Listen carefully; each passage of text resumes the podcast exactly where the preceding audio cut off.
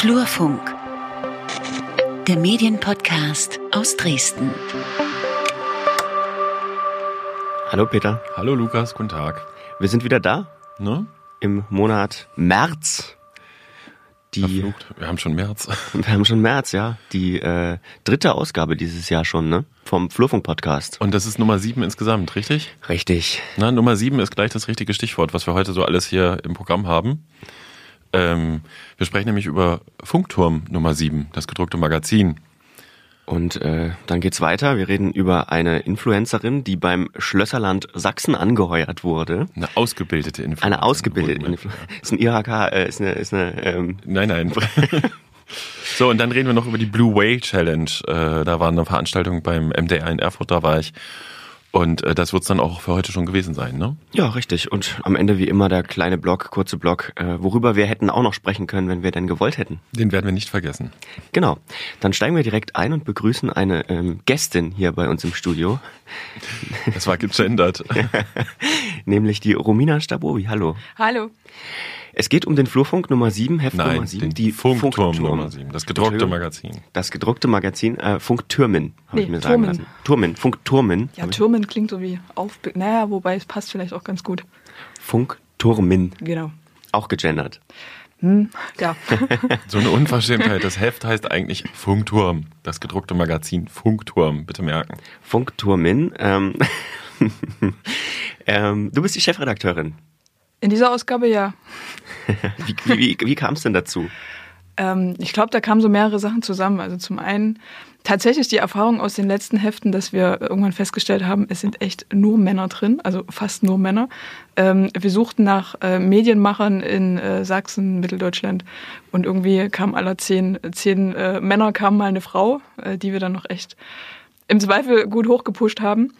Ähm, und dazu kam dann noch, dass ich letztes Jahr äh, in Köln gewesen bin bei einer Veranstaltung, äh, den Medienfrauen NRW und ja, so ein bisschen dieses Thema bei mir da äh, im Nachgang äh, ja gearbeitet hat. Äh, da wurde, wurden die äh, Studienergebnisse der, der Malisa Stiftung vorgestellt, die haben eine Diversitätsstudie durchgeführt und haben sich angeguckt, wie denn die Frauen-Männer-Verteilung im deutschen Fernsehen ist. Und es ist tatsächlich total spannend. Ich habe die Ergebnisse gesehen und habe gedacht, krass, es kann eigentlich nicht sein, dass äh, auf äh, ja, vier Männer nur eine Frau im deutschen Fernsehen kommt und dass Frauen faktisch ab 50 Jahren gar nicht mehr zu sehen sind. Also ja, wie kann das sein? Und so kamen wir dann tatsächlich zu dem Punkt, dass wir gesagt haben, wir machen jetzt einen Funkturm zu dem Thema äh, Frauen in Medien und Politik. Also wird es inhaltlich auch um äh, dieses Spannungsfeld gehen? Ja. Was sind da so die, äh, die großen Stories, sag ich mal? Ui, ähm, die großen Stories. Also wir haben äh, gesprochen mit einem Professor der Uni Leipzig äh, zum Thema Vorurteile und Frauen. Ähm, also er hat geforscht zu dem Thema. Wa- Warum gibt es die Vorurteile? Was, warum ist es überhaupt so, dass Frauen ähm, so wenig in Führungspositionen sind? Wir haben, ähm, oh jetzt muss ich überlegen. Ähm, Eine Umfrage. wir haben eine Umfrage genau unter äh, Bundespolitikerinnen gemacht ähm, und haben äh, die Fragen gestellt, was muss denn passieren, damit mehr Frauen in die Politik gehen? Und was würde denn passieren, äh, wären mehr Frauen in der Politik? Und das ist tatsächlich insofern spannend, als dass ich mir damals äh, die Zahlen der Bürgermeisterinnen für Sachsen mal angeguckt habe und wir in Sachsen 13 Prozent Frauen im Bürgermeisteramt haben und ähm, genau, die, die Damen haben geantwortet. Äh, es haben viele geantwortet. Äh, es war oder ist dabei die Dorothee Bär, unsere neue Digitalministerin. Ähm, Karin Ley hat mitgemacht. Äh, Katja Kipping, also komplett einmal äh, die Runde durch. Ähm, und äh, wie, wie hoch ist der, äh, die Frauenquote im, in der Funkturmen ungefähr? Wir sind ja noch mitten in der Produktion, ich kann es noch nicht sagen, aber tatsächlich habe ich sehr viele äh, Autorinnen, äh, ich habe äh, Illustratorinnen. Ähm, was mir aufgefallen ist, äh, es gibt kaum Fotografinnen. ähm, wenn, dann machen Frauen tatsächlich eher äh, Hochzeitsfotografie, also so für Editorial äh, eher gar nicht, also findet man nicht oder, oder selten. Ähm, und tatsächlich auch spannend, was ich so festgestellt habe, die Frauen muss man immer bitten, die muss man fragen, wollt ihr was schreiben, wollt ihr was machen? Da, die kommen von alleine nicht, also selten, das ist, ja, keine Ahnung, vielleicht bin ich da aber auch von der, von der Reichweite her nicht ganz so rumgekommen, als dass das Das Heft hat aber keine 100% Frauenquote. Ne? Es sind Nee. auch äh, männliche Autoren dabei und auch an der Produktion war vielleicht der ein oder andere Mann, also ich zum Beispiel beteiligt. Ich durfte noch. Äh, wir haben viel Spaß gehabt. Nee, ich glaube, äh, was ich total wichtig finde, was wir ähm, so gelernt haben, ne? was du gerade schon gesagt hast mit dem, dass die Frauen sich nicht nach vorne drängen. Oder was wir halt im Vorfeld auch hatten, dass es so schwer ist, Frauen zu finden, die, die erfolgreich sind. Und ähm, weiß nicht, haben wir eine Erklärung dafür im Heft, warum das so ist? Naja, ich glaube, das ist so, so äh, wie überall wahrscheinlich die Mischung. Ne? Die Frauen trauen sich vielleicht auch gar nicht oder die trauen sich es nicht zu oder denen wird es vielleicht auch nicht zugetraut. Also ich glaube, da kommt so relativ viel zusammen. Ja, bei euch jetzt nicht. Ähm, Weil die Romina traut sich alles. Das habe ich ihm Im- gut beigebracht. Im, Dankeschön. ähm, wann kann ich das Heft denn äh, sozusagen äh, in mein Eigentum äh, übernehmen? Geplant ist ab dem äh, 21. März. Ihr seid auch, äh, also jetzt nicht mit dem Heft, aber ihr seid auf dem äh, auf der Leipziger Buchmesse auch vertreten, die ja am Wochenende, also wenn die Episode jetzt rauskommt, am Wochenende stattfindet. Genau, wir haben einen Stand äh, in Halle 3, die genaue Nummer weiß ich gar nicht, aber ähm, äh, wir haben einen Stand und wollen den Funkturm bekannt machen, wobei es halt schöner gewesen wäre, tatsächlich das Heft schon fertig zu haben, aber als wir die Zeiten geplant haben für die Hefte, war uns noch gar nicht bewusst, dass wir auf der Buchmesse sind. So, also man kann den Funkturm und damit auch den Flurfunk-Podcast in Teilen zumindest auf der Buchmesse treffen. Guter Werbeblock. Und ähm, wie geht's dann mit dem äh, Funkturm weiter? Also äh, ihr macht es ja sicherlich nicht das letzte Heft. Äh, Nee, wir haben ja 2017 angefangen, drei Hefte das Jahr zu machen, nachdem wir die drei Jahre davor immer ein Heft das Jahr hatten. Und die ersten zwei Hefte des Jahres sind immer monothematisch, so wie jetzt halt die Funkturmin. Wird das nächste Heft sich mit der Filmkultur beschäftigen in Mitteldeutschland, wo wir halt uns mal angucken wollen, was sind so die Baustellen der Filmlandschaft, äh, wer sind die Big Player, was, ähm, wie ist da die Dynamik, wie stark ist die Filmlandschaft überhaupt in Mitteldeutschland. Und im Herbst wird wieder ein 100 Seiten Heft erscheinen, also das wieder diese bunte Mischung hat. Und ähm, ich sag mal so, wir haben jetzt im Anzeigengeschäft äh, doch ganz gut abgeschnitten, nachdem Romina nochmal auf den Tisch, gehauen hat und gesagt hat, Peter, du musst mehr Anzeigen verkaufen. Ähm, haben wir uns gegenseitig motiviert. Wir haben eine ganz gute steigende Zahl an Abonnenten. Insofern ähm, ist gerade so die Überlegung, wie es dann 2019, ob es noch eine weitere Entwicklung gibt. Aber vielmehr, das sind jetzt nur Überlegungen, will ich gar nicht. Im Zweifel bleibt es bei drei Heften. Man kann, ähm, du hast es gerade schon ange angedeutet, man kann es auch abonnieren. Das heißt, ich brauche mich dann gar nicht mehr um irgendwas kümmern, sondern ich kriege Kommt den per einfach. Post. Kommt Mhm. per Post. Sehr gut. Ähm, 21. März war das Datum. Äh, Romina bleibt uns noch ein bisschen erhalten beim nächsten Thema. Die kommentiert das Thema Influencerin noch.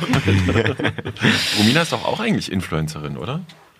Beobachtest du, was Romina im Facebook und bei, bei anderen Netzwerken macht? Ja klar, wie viele, wie viele Follower hast du da so? Ding, ding, ding, ding. Ich habe keine Ahnung, weil es mir tatsächlich total egal ist. Das sind weil die ich, äh, Influencer. Scheint, Nee, dem, weiß ich nicht. Es ist mir tatsächlich egal. Ich mache doch, worauf ich Bock habe und was mir Spaß macht. Scheint dem Schlösserland Sachsen auch egal zu sein. ja. Ist das eine böse Überleitung?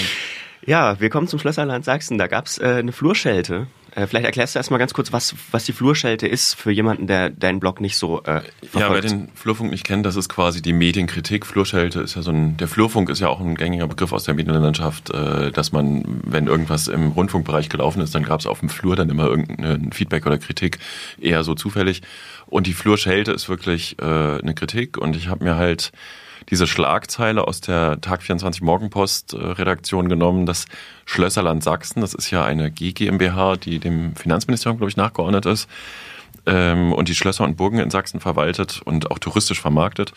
Die haben sich eine ausgebildete Influencerin eingekauft und das auch groß und bekannt äh, gegeben, dass sie jetzt eine die erste ausgebildete Influencerin aus Deutschland als Kooperationspartnerin haben, als Gast. Und ähm, das ist wahrscheinlich mal nicht so zu an, wie so eine Flussschelte zustande kommt. Ich hatte die Schlagzeile gesehen, flüchtig und gedacht, was ist denn das? Oh mein Gott, was soll das denn sein? Und dann gab es in einer geschlossenen Bloggergruppe eine heftige Diskussion, ob eigentlich alle blöde sind in Dresden, dass sowas immer wieder in Dresden passiert. Hier schlagen wir eine Analogie zu einer Geschichte, die der Elbepark hatte auch schon mal eine gekaufte Bloggerin, das haben wir auch im der Flurschelte besprochen.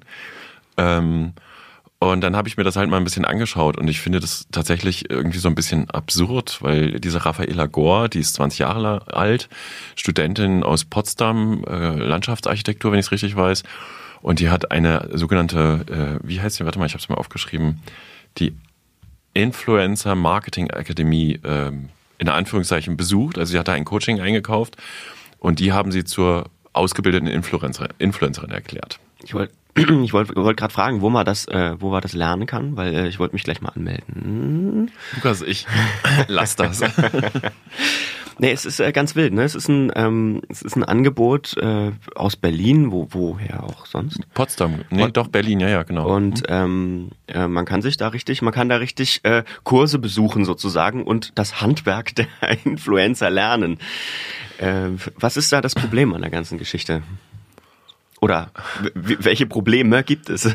Also jetzt mal ganz im Ernst, ähm, also mag ja unterschiedliche Begrifflichkeiten geben oder so, aber ein Influencer ist für mich jemand, der äh, sich eine große Reichweite aufgebaut hat in den sozialen Netzwerken, der so eine Vorbildfunktion hat, viele Fans hat in dem Sinne oder Leute, die sagen, oh cool, was der so da macht und vorstellt, das finde ich gut und interessant.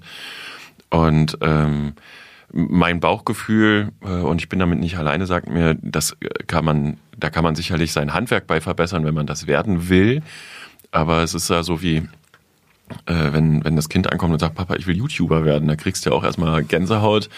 Das muss man sich halt einfach erarbeiten und das kann man nicht ja, lernen. Und man kann nicht nur, weil ein, eine Akademie, ich glaube, der Begriff ist auch gar nicht geschützt. Also jeder kann sich halt, wir könnten auch eine Akademie gründen oder Academy. äh, Academy. Academy. Komm, wir machen die Podcast Academy Deutschland und schon äh, kommen Leute an und buchen dann Kurse bei uns. Ich glaube schon, dass da auch durchaus was vermittelt wird. Ich will das gar nicht so schlecht machen, aber wenn man sich dann diese Raffaela Gore und ihr Blog anguckt und ihren Influencer Instagram-Kanal, da muss man leider feststellen, sie hat überhaupt keinen Einfluss, sie hat überhaupt keine Reichweite. Das ist alles irgendwie total aufgesetzt. Ja, ist Und komisch, ne? Das habe ich halt in der Flurschelte kritisiert. Mit äh, ein bisschen, ganz bisschen bissigen Worten. Ja, kann man ja machen, oder? Ich war eigentlich ganz lieb, oder? Ich glaube, meine, die Romina, ihr habt ja im Büro alle gegengelesen, die haben mir noch die schlimmsten Sätze über die junge Frau rausgestellt. Das wäre fies und würde gegen sie persönlich gehen. Das war natürlich nicht die Absicht. Wir sind jetzt, wir sind jetzt gerade bei 1800 rund äh, ähm, äh, Followern bei, bei Instagram, ähm, die sie Ja, hat. Da werden die Schlösser demnächst überlaufen vor Besuchern, weil Ja. sie jetzt mit der jungen Frau Werbung machen. Ne? Und was mir da aufgefallen ist, ähm, beziehungsweise ein ein Freund von mir aufgefallen ist, das schickte mir dann einen Screenshot, ähm, kurz nachdem er deinen Artikel äh, gelesen hatte, äh, und sagte, Mensch, guck mal, was da, da ist ja richtig Musik drin bei ihr. Äh, denn äh, innerhalb von 30 Sekunden irgendwie äh, folgte sie zehn äh, neuen, äh, zehn neuen Leuten, also sie abonnierte sozusagen von 526 auf 530 und dann plötzlich äh, und, und vorher 519 nochmal. Also das heißt irgendwie in 20, 20 Leuten gefolgt innerhalb von einer halben Minute. Ja, gut, ich meine, also theoretisch kann sie ja folgen, wem sie will, oder auch Follower Und- haben, wem sie will. Das, das habe ich aber in der habe ich in der Vorbereitung jetzt nochmal äh, äh, gerade gegengeprüft und in einer Woche hat sie jetzt ist ja hat sie jetzt sozusagen ihre ihre Zahl derer, denen sie folgt, verdoppelt. Also sie ist jetzt bei über 1000 Leuten. Äh, also ja, da glüht der Follow-Button. Das ist bestimmt das Prinzip äh, Follow und Refollow. Also sie folgt den Leuten und hofft, dass die ihr zurückfolgen. Ähm, ja, ich meine, auch das ist bestimmt eine Methode, die man machen kann. Aber der Punkt ist doch ganz einfach, äh, was soll das? Was ist das Ziel? Warum arbeiten Institutionen wie die, die Schlösserland mit Influencern zusammen? Ne? Die wollen also in die junge Zielgruppe reinwirken. Aber das hatten wir in der Gruppe auch diskutiert, in der Facebook-Gruppe. Ein Teil ihrer Follower ist ja auch doch ähm, eher aus dem nahöstlichen, fernöstlichen äh, Segment der, der, der Landkarte. Dann hat sie auch ein paar Bots dazwischen und ähm, ja, das kann schon sein, dass es thematisch zu ihr passt, äh, weil sie sich halt für Architektur interessiert. Aber wenn man sich dann diese Inszenierung auf dem Account anguckt oder auch die zwölf Blogbeiträge, die sie seit November, Dezember letzten vergangenen Jahres äh, veröffentlicht hat. Also sorry Leute, das hat doch mit Influencing nichts zu tun. Ne? Und damit kriegt man halt, also ja, der, der, also ich könnte ja noch verstehen, Schlösserland produziert damit Content. Ähm, aber die ganze Absurdität der Geschichte übrigens wurde dann auch dadurch deutlich, dass jemand von der Akademie im Flurfunk und auch auf der Facebook-Seite von Flurfunk angefangen hat zu kommentieren. Und das ist ein urslanger Kommentar, der uns, der mir erstmal erklärt hat, wie peinlich meine Kommentierung ist, weil ich ja überhaupt keine Ahnung vom Thema hätte. Wirkte sehr dünnhäutig. Nee, ich, ich der, der erste Moment war so, da habe ich auch so ein bisschen, der erschlägt uns ja mit Zahlen, ne? Ob ich denn nicht wüsste, was Mikroinfluencer seien, das sei doch im Trend und ähm, äh, überhaupt, es macht ja gar keinen Sinn, auf die großen Influencer zu setzen und die großen Influencer, die ich im Blogbeitrag erwähnt habe, die hat er dann zerlegt, die hatten überhaupt kein gutes Rating in dem anerkannten Tool sowieso und äh, hast dann so einen Moment lang überlegt, bis mir dann auffiel, ja, aber sie ist auch kein Mikroinfluencer, weil sie hat sich das, ne, also wir wollen mal nicht darüber spekulieren, wie ihre Fans zustande gekommen sind, aber ähm, sie wird diesem Schlösserland Content liefern den die als Foto vielleicht verarbeiten kann, äh, oder sie kriegen Berichterstattung, indem ich mich darüber aufrege. Ich glaube, dass mein Blogbeitrag schon weit mehr Reichweite hatte, äh, als das, was äh, die Raffaela da so postet. Und es kann auch sein, dass damit eine Entwicklung stattfindet, aber man, wenn man das dann also ich, ich oder ich formuliere es mal ganz spitz, äh, ich glaube, diese Akademie verkauft Hoffnung. Ne? Hoffnung an das Mädel als Influencer aktiv zu werden und Hoffnung an das, die Schlösserland äh, GmbH äh, im, bei den jungen Leuten anzukommen. Und beides halte ich für eine sehr gewagte, sehr steile These. Ich will nicht ausschließen, dass das funktioniert, aber ähm, ehrlich, was für ein Scheiß. Das tut mir total leid. Totaler Schwachsinn. Sorry. Ja, ja. Na, und vor allem, also ich weiß ja nicht, wie es gedacht ist, aber also wenn man auf Schlösserland Sachsen schlösserland-sachsen.de geht, findet man ja nicht mal einen Link zu Instagram. Also man kommt da nicht mal hin. Also man kann zu YouTube oder zu Facebook, aber nicht, ja. Ach, da sind sie bestimmt noch nicht so weit. Also ich glaube übrigens, ähm, ja, aber dass sie sich alle hier mit diesen Zahlen so ein bisschen, dass sie Augenwischerei betreiben, aber unter Umständen täusche ich mich ja auch. Ähm, ich glaube, dass das, äh, ich finde es gut, dass Schlösserland was probiert. Ich glaube, dass das so so nichts ist. Äh, und ähm, ich freue mich darauf. Ich werde das dann mal so nach einem Jahr oder so können wir nochmal drauf schauen, was das eigentlich gebracht hat. Ähm, ich bin da ziemlich sicher gerade in meiner Einschätzung. Naja, dann äh, wir lassen das mal irgendwie, äh, wir lassen das mal so stehen und legen das nochmal zur Revision vor dann. Bin ich, bin ich, Romina, bin ich jetzt eigentlich frauenfeindlich, wenn Podcast ich so die ganze Zeit über äh, Raffaela Gore äh, äh, meckere? Ich, ah, ich bin da zwiegespalten, tatsächlich, weil ich glaube, dass also sie ist 20 Jahre, sie ist erwachsen, aber mir tut sie schon fast ein bisschen leid. Ich glaube, die ist da echt irgendwo äh, reingerutscht oder hat sich reinstoßen lassen. Das, mm -mm. Aber mit Geschlechterrollen hat es jetzt nichts zu tun, oder? Wir nee. arroganten Männer hier in dem Studio Ach, ja, lästern über die junge Frau, die Ah, das kam auch ich, übrigens in dieser. Ich glaube tatsächlich übrigens ist das ein Punkt, dass die Mädels bei Instagram das, das äh, hart erkämpfte Frauenbild ja teilweise echt zunichte machen, indem sie permanent ihren Hintern in die Kamera halten. Ne? Also es ist und wenn ich mir ihre Fotos angucke, sind die ja zeitweise nicht besser. Also das Po-Muskelkater ne, bei Instagram. Aber dann ist ja, das, das kam ja auch übrigens als Punkt von diesem Menschen der Akademie, der hat dann nach dem ersten Kommentar, wenn er den noch hätte stehen lassen, wie peinlich unsere Berichterstattung ist, schrieb dann jemand drunter, ob ihm jetzt eigentlich nicht klar sei, mit wem er es hier zu tun hat, quasi, was der Flurfunk sei. Nee, sei ihm, scheint ja ganz nett zu sein und so. Da hat er sich dann so ein bisschen versteigert, in uns zu kritisieren, was du meinst mit Dünnhäutchen. Da kam dann zum Beispiel der, der wir seien ja fortschrittsfeindlich. Und da würde eine junge Frau so tough sein und sie würden weiterhin zu ihr stehen. Und das ist übrigens auch noch so ein Ding. Diese Akademie war sich nicht so blöde, bei Instagram ein Posting zu setzen und bei Facebook. Wir gratulieren Raffaela zu ihren ersten 1000 Followern. Ähm, also, ey, Leute, ich, also peinlicher geht's eigentlich nicht mehr. Wobei es für ein Mikro schon wieder funktioniert. ja, also, ähm, aber er, er schrieb dann, wir seien fortschrittsfeindlich und da wäre jemand, der würde sich auf den Weg machen, sich selbstständig machen und wir würden das gleich wieder zunichte machen. So. Ähm, und da, das finde ich halt. Ja, also ist der Anspruch eines Influencers schon wieder Geld damit zu verdienen? Ja, also ich glaube doch, doch Influencer, ja, ich denke auch. Also eigentlich macht man es doch, weil man Spaß dran hat und weil man was erreichen will. Aber und die Leute gehen von vorne an ran irgendwie und wollen Geld damit verdienen. Also das ist ja. irgendwie die Motivation meines Erachtens zumindest eine falsche. Ist das dann vielleicht wieder so ein, so ein romantisches Bild von den Anfängen des Influencertums? Man macht ja. das, weil man Spaß dran hat. Vielleicht hat sich das mittlerweile geändert und ähm, ähm, irgendwann. Naja, aber pass mal auf, und wenn es nicht funktioniert, dann siehst du das Bild, das letzte, was sie jetzt geteilt hat, dann macht sie nämlich ein Bild von sich im kurzen, knappen Kleidchen. Ne? Also das ist, ja. Haut zeigen. Hm, das klappt bei uns Männern nicht so irgendwie. Mist. Nein, das kommt das aber drauf an. Das kommt, das kommt voll drauf an, wer Haut zeigt. Oh, shit.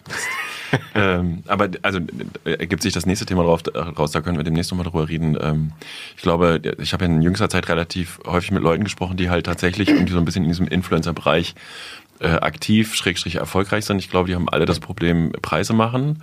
Und noch viel größer drückt die Sorge, was wird eigentlich eines Tages daraus? Machst du dich wirklich damit selbstständig? Was ist in zwei Jahren, in drei Jahren? Wenn jetzt ständig neue Influencer nachkommen. Und was für mich, machen die, wenn die mal 40 sind? Genau, was machen, das fragen die sich auch alle. Das sind, dann sind sie so abgehalfterte Stars und sind noch nicht mal fit für Brick Brother, weil sie nur im lokalen, regionalen Bereich bekannt sind, weiß man nicht. Das ist halt ein ziemlich schwieriges Thema. Ne?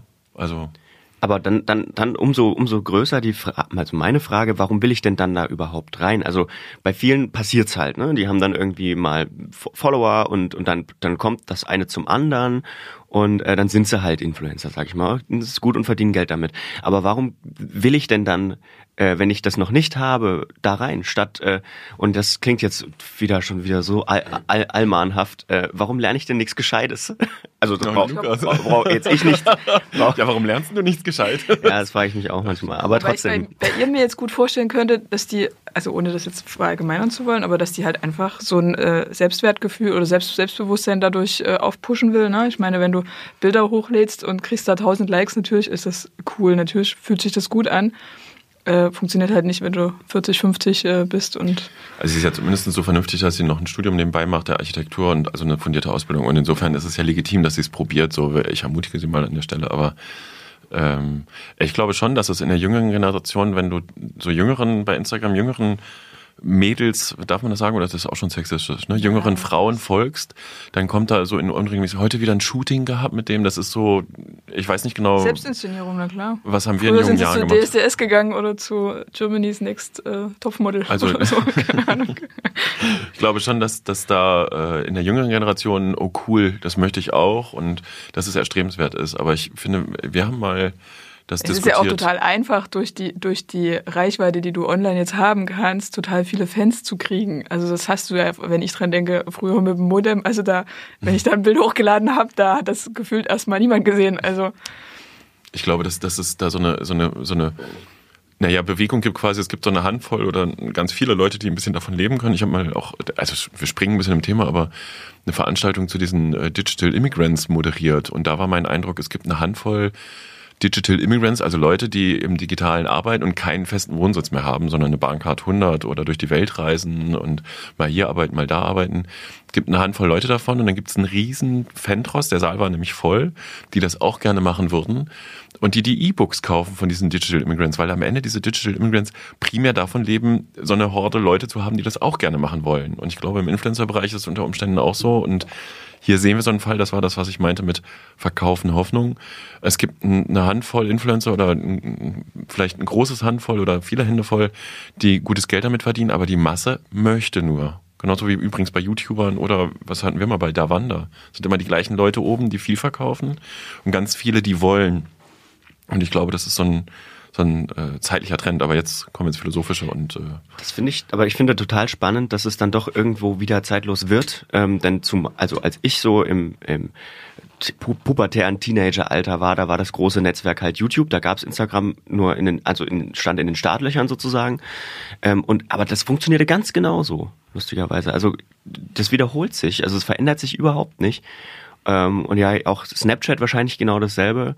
Auch wenn ich das jetzt nicht einschätzen kann, weil ich da Gibt es noch? Nicht viel mit ja, zu tun. Moment, das Moment, noch, Moment, ja, Moment, das geht noch in eine andere Richtung. Also, also, bei Snapchat ist es so, das halte ich eher für einen Messenger und es gibt ja diese Diagnose, diesen Trend, Voraussage, dass Social und Media sich trennen.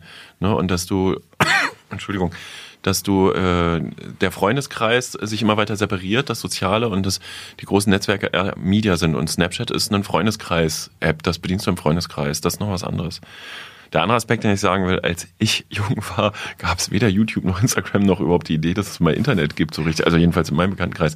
Und ich versuche die ganze Zeit eine Analogie zu finden, was wir werden wollten. Wir wollten dann, glaube ich, Rockmusiker werden oder sowas oder Fußballprofi. Also ich jetzt nicht, aber also das waren so die Stars der Zeit oder Schlager, das war ein Scherz. Wobei ich mir bei den Instagram-Mädels durchaus vorstellen kann, dass die irgendwie gerne Schauspielerin werden wollten, wollten und das vielleicht auch eine Möglichkeit für sie ist, irgendwie erkannt zu oder ja, ne, nicht auf der Straße angesprochen oder darüber erkannt zu werden.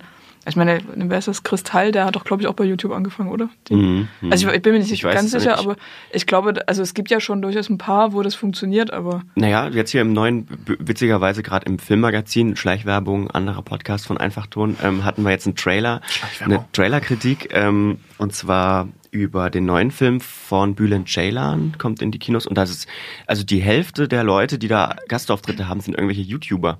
Also Kristall hm. ist auch dabei, deswegen ja, fiel ja. mir das gerade ein. Ja.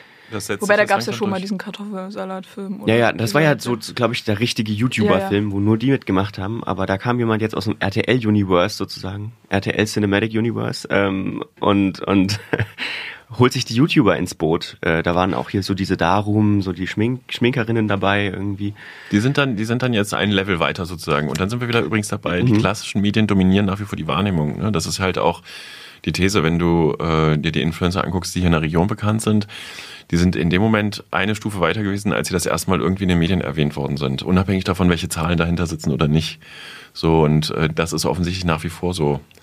Wobei man das halt auch auf eine andere Ebene runterbrechen kann. Jetzt holen sich diese klassischen Medien, Kinofilme, TV, holen sich diese Prominenten, nenne ich sie jetzt mal, aus dem Netz ran und ähm, versuchen damit noch die Existenz zu halten. Das könnte auch klappen. Also in, unter Umständen ist das Mediensystem so starr wie in zehn Jahren noch so starr wie heute.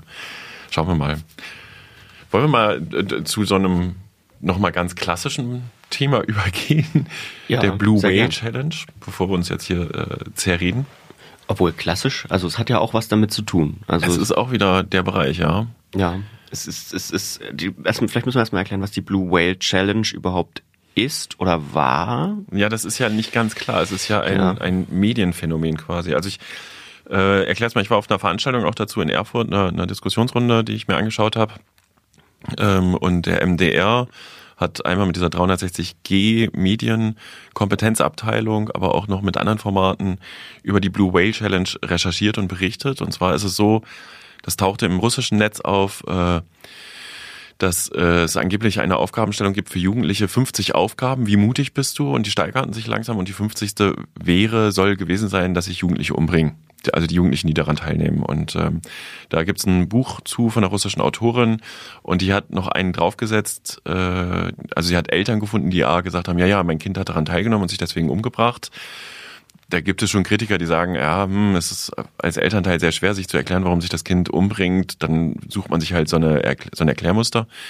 Äh, die Autorin hat auch noch oben drauf gesetzt, dass es ja eine organisierte Geschichte sei von Kriminellen, die das Ziel hätten, Jugendliche in den Tod zu bringen. Und mit dem Thema hat sich der MDR befasst, äh, die Autorin hat sich damit befasst und halt angefangen zu recherchieren, hat mit Akteuren gesprochen, mit Kritikern gesprochen und am Rande der Veranstaltung habe ich sie mir halt dann mal äh, zur Seite genommen und gefragt, ob sie mir ein paar Fragen beantwortet und das hat sie getan. Wieso haben Sie überhaupt sich mit dem Thema Blue Whale Challenge befasst? Ich arbeite ja für das Osteuropa-Magazin äh, beim MDR, heute im Osten heißen wir und ähm, im Zuge dessen bin ich natürlich immer auf der Suche nach Themen in Osteuropa und habe einfach wild durch das russische Internet gescannt und äh, bin da auf das Thema gestoßen, was äh, Anfang des Jahres, Anfang letzten Jahres sehr, sehr groß war im russischen Internet. Und ja, auf den ersten Blick habe ich natürlich gedacht, boah, krasse Story. Also unter journalistischem Blickpunkt ist das natürlich, besser kann man sich die Story gar nicht ausdenken, hat alle Zutaten, äh, um Zuschauer zu kriegen. Ähm, habe aber natürlich auch gleich gedacht, ah, zu gut, um wahr zu sein. Also ich bin dann sehr vorsichtig daran gegangen und wir haben auch in der Redaktion wirklich überlegt, äh, wir gucken erstmal, was dran ist. Wir versuchen erstmal so viel wie möglich darüber rauszukriegen, ehe wir was darüber machen, ob wir überhaupt was, was darüber machen. Wie wahr ist denn die Geschichte? Wie wahr ist die Geschichte? Das kommt darauf an, welchen Aspekt der Geschichte man äh, sich anschaut. Also wahr ist, dass die Jugendlichen tot sind. Also ich habe mit Eltern gesprochen, ich habe das auch nachrecherchiert. Ich habe ganz viele Elternbriefe zum Beispiel auch gelesen, die ähm, an die Journalistin, die das in Russland aufgedeckt hat, äh, geschickt worden. Und diese ganzen Fälle habe ich alle nachrecherchiert. Die Jugendlichen sind wirklich tot.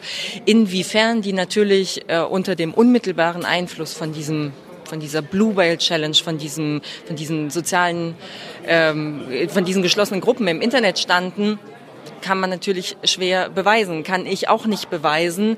Aber war es natürlich einfach für die Eltern, die Kinder sind tot.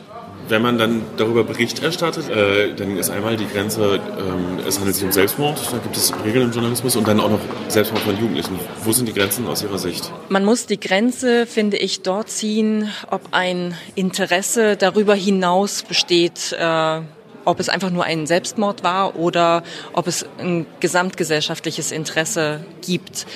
Äh, wir kennen natürlich die Regeln, wir halten uns an die Regeln und äh, wir haben uns die Entscheidung wirklich auch nicht leicht gemacht, zumal wir natürlich auch den Effekt kennen, je mehr man darüber berichtet, umso mehr Nachahmer gibt es. Und gerade bei so einem Spiel, äh, da sagt je, jeder Jugendliche, boah, super, sch schaue ich mal nach, was das ist, klingt spannend.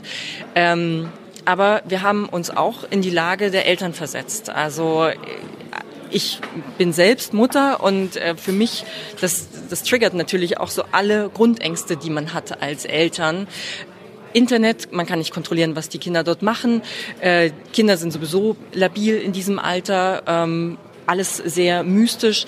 Und da haben wir uns einfach gefragt, haben Eltern nicht auch ein Recht zu erfahren, was es gibt ob es nun wahr ist oder nicht, aber ein, einfach auf jeden Fall, dass die Eltern ein bisschen aufmerksamer sind äh, und möglicherweise Anzeichen bei ihren Kindern entdecken. Die Medienkompetenzabteilung des MDR hat sich jetzt auch mit dem Thema befasst, weil ja offensichtlich nicht alle Medien verantwortungsvoll damit umgegangen sind, oder? Definitiv sind nicht alle Medien verantwortungsvoll damit umgegangen. Ähm, ich war so quasi eine der ersten im deutschen Medienraum, die darüber berichtet hat.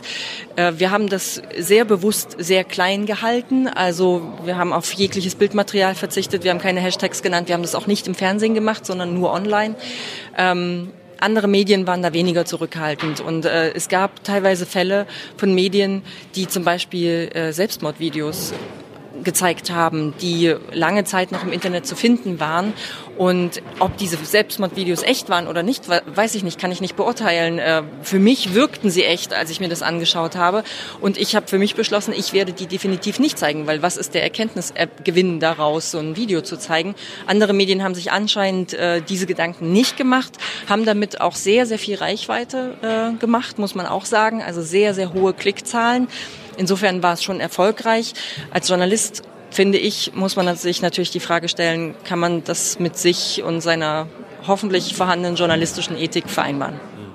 Abschließend noch die Frage, ähm, Hinweise an Eltern äh, zu diesem Thema. Was raten Sie? Wie gehen Sie mit Ihren Kindern mit, dieser, mit solchen Geschichten um? Während meiner Recherche ist mir immer wieder aufgefallen, dass Erwachsene das Thema oder generell Internet nicht ernst nehmen. Also, dass das immer so abgetan wird, ach, dieser neumodische Quatsch, was die Kinder und Jugendlichen da machen. Aber für Kinder ist Internet die Realität. Also, die haben eine, also eine, eine Online-Identität quasi und äh, Erwachsene erkennen das gar nicht an. Und da finde ich, ähm, müssen wir einfach mal in der Realität ankommen und sagen, es gibt diese Trennung nicht mehr für Kinder.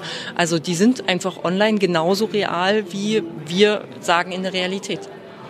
Vielen Dank. Ja, das war Elisabeth Lehmann, die halt die Geschichte für den MDR recherchiert hat. Übrigens finde ich an der Stelle äh, auch nochmal erwähnenswert, ähm, so eine Recherche muss man sich auch leisten können und auch die Entscheidung, dann nicht sofort offensiv darüber zu berichten. Ähm, dies geht an alle Feinde des öffentlich-rechtlichen Rundfunks.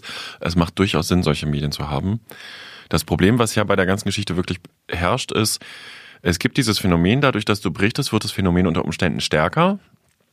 Oder, das finde ich fast noch die spannendere Frage, könnte es sein, dass es dieses Phänomen in echt gar nicht gibt und dadurch, dass es von den Medien berichtet wird, erst Wirklichkeit wird. Und das finde ich ähm, eine ganz knifflige Aufgabe und ich finde es gut, dass der MDR das angefasst hat und sich mal damit befasst hat, ähm, wie, wie man damit umgeht, beziehungsweise was es alles gibt. Ja, na, gerade wenn man, äh, gerade wenn man jetzt von, von so schwierigen Themen, was für Medien schwierige Themen sind, wie Suiziden ausgeht, weil man hat dann ja äh, immer diesen Werter-Effekt äh, eben, denn der heißt so, weil das nach Goethes ähm, Briefroman Die Leiden des jungen Werther ja so passiert ist, dass sich viele Leute oder passiert sein soll, dass sich viele Leute dann so kleideten wie der Wärter und sich dann auch umbrachten, ähm, weil sie das äh, sich ein Beispiel daran genommen haben sozusagen. Ja.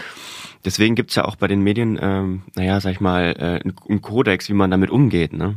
Explizit, ne? Bei Jugendlichen auch noch dazu, wenn sich Jugendliche selbst umbringen, das hat den Nachhammer-Effekt. Äh, da gibt es auch Leute, die sagen, das stimmt nicht, das ist statistisch nicht nachweisbar. Ähm, aber es ist halt nun mal einfach Vereinbarung, dass die Medien über Selbstmorde sehr zurückhaltend, die, die auch nicht berichten, dass es ein Selbstmord ist, sondern nur ist zu Tode gekommen und schon gar nicht über die Herleitung, äh, wie das passiert ist, äh, schreiben, damit es eben nicht zu Nachahmung führt. So ist ein schwieriges Thema, ist, ist sehr ähm, dünn, weil man muss ja eigentlich berichten, was ist. Ne? Man kann ja auch die Berichterstattung nicht nicht äh, unterlassen. So und ähm, was jetzt in unseren Zeiten nochmal äh, schwierig ist, ist ja tatsächlich, wie solche Nachrichten dann auch übers Netz Verbreitung finden. Das ist je knalliger, je sensationeller, desto mehr Klicks und Reichweite und was sie halt im Interview auch gesagt hat. Es gibt halt einfach Leute, ähm, die dann keine Rücksicht darauf nehmen, was ist mit dem Werteeffekt oder boah, was für eine krasse Geschichte, Schlagzeile, bam bam und viele Klicks. Und tatsächlich bin ich bei der, dieser Blue Whale Challenge so darauf gestoßen damals. Also das ist ja wirklich schon ein Weilchen her. Es war, glaube ich,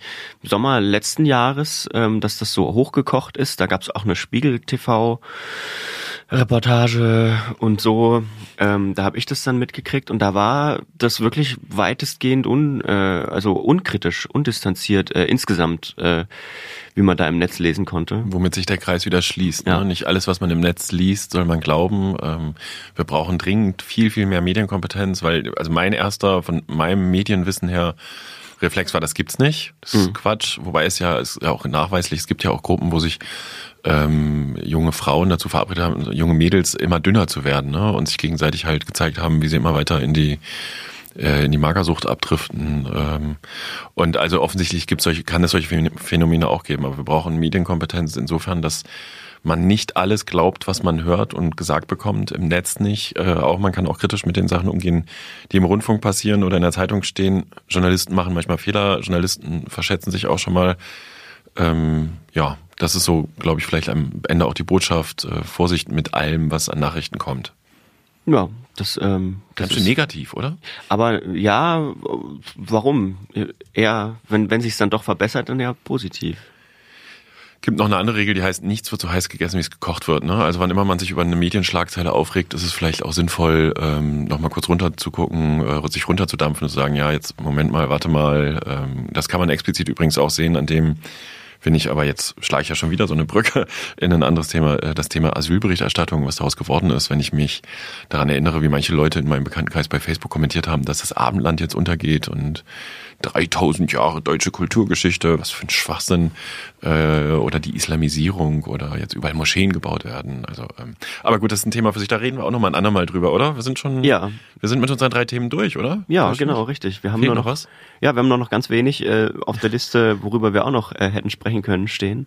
Ganz wenig heute auch nur irgendwie. Ja, so wenig ja. passiert oder? Ja, ich hatte auch keine Zeit zu bloggen, ehrlich gesagt. Naja, doch, es ist wahrscheinlich wirklich ein bisschen weniger passiert einfach. So ein Frühjahrs, Frühjahrs, äh, so eine Frühjahrsruhe.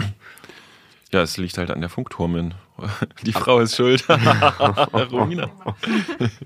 Aber äh, es ist dann doch was passiert, äh, und zwar was ganz Wichtiges. Äh, Dennis Yüksel ist freigelassen worden, einen Tag nach der äh, letzten Funk äh, Flurfunk-Podcast-Ausgabe. Gehe dich ja nur ganz ungern, aber es heißt vergangene, weil letzte vergangene. wäre immer abschließend. Das ja, heißt, wir, haben, wir machen ja gerade die siebte. Es tut mir leid, ich bin da so ein bisschen. das ist so ein Wort. Genau, also Dennis Yüksel ist frei, das ist sehr gut. Äh, trotzdem nicht vergessen, dass es noch zahlreiche andere Journalistinnen und Journalisten gibt, die in der Türkei im Gefängnis sitzen. Ja, ihr seid auf der Buchmesse zu finden, das haben wir auch schon gesagt in Halle ja. 3. Ja, aber der, was ja noch viel spannender ist, der Flurfunk-Podcast ist ja jetzt bei Spotify zu finden. Das finde ich ja mal sensationell. Lukas, wie habt ihr denn das hingekriegt? Tja, Zauberei. Die Einfachton-Leute, die haben es voll drauf, Leute. Also wenn ihr mal einen Podcast produzieren wollt, geht zur Einfachton. Das ist übrigens, wir machen das ja hier in Kooperation. Nee, kannst du es kurz erklären, wieso ist der Flurfunk jetzt auch bei Spotify äh, zu finden? Wie geht das? Also das ist, geht eigentlich total unspektakulär und einfach. Ähm jetzt verkauf dich doch mal richtig. Ja, na, ich, ich kann ja nicht lügen jetzt, ne? Das ist eigentlich typisch weiblich, dass man das so runtertut. So. Lukas. und? Wir wechseln die Rollen. also, ähm, unser, äh, wir, wir, wir haben ja, wir hosten ja sozusagen unsere Podcasts nicht selbst. Ähm, da haben wir einen Dienstleister dafür, einen sehr guten Dienstleister. Ähm, und dieser Dienstleister ist äh, sehr, sehr, sehr bemüht, äh, eben solche Sachen auch möglich zu machen.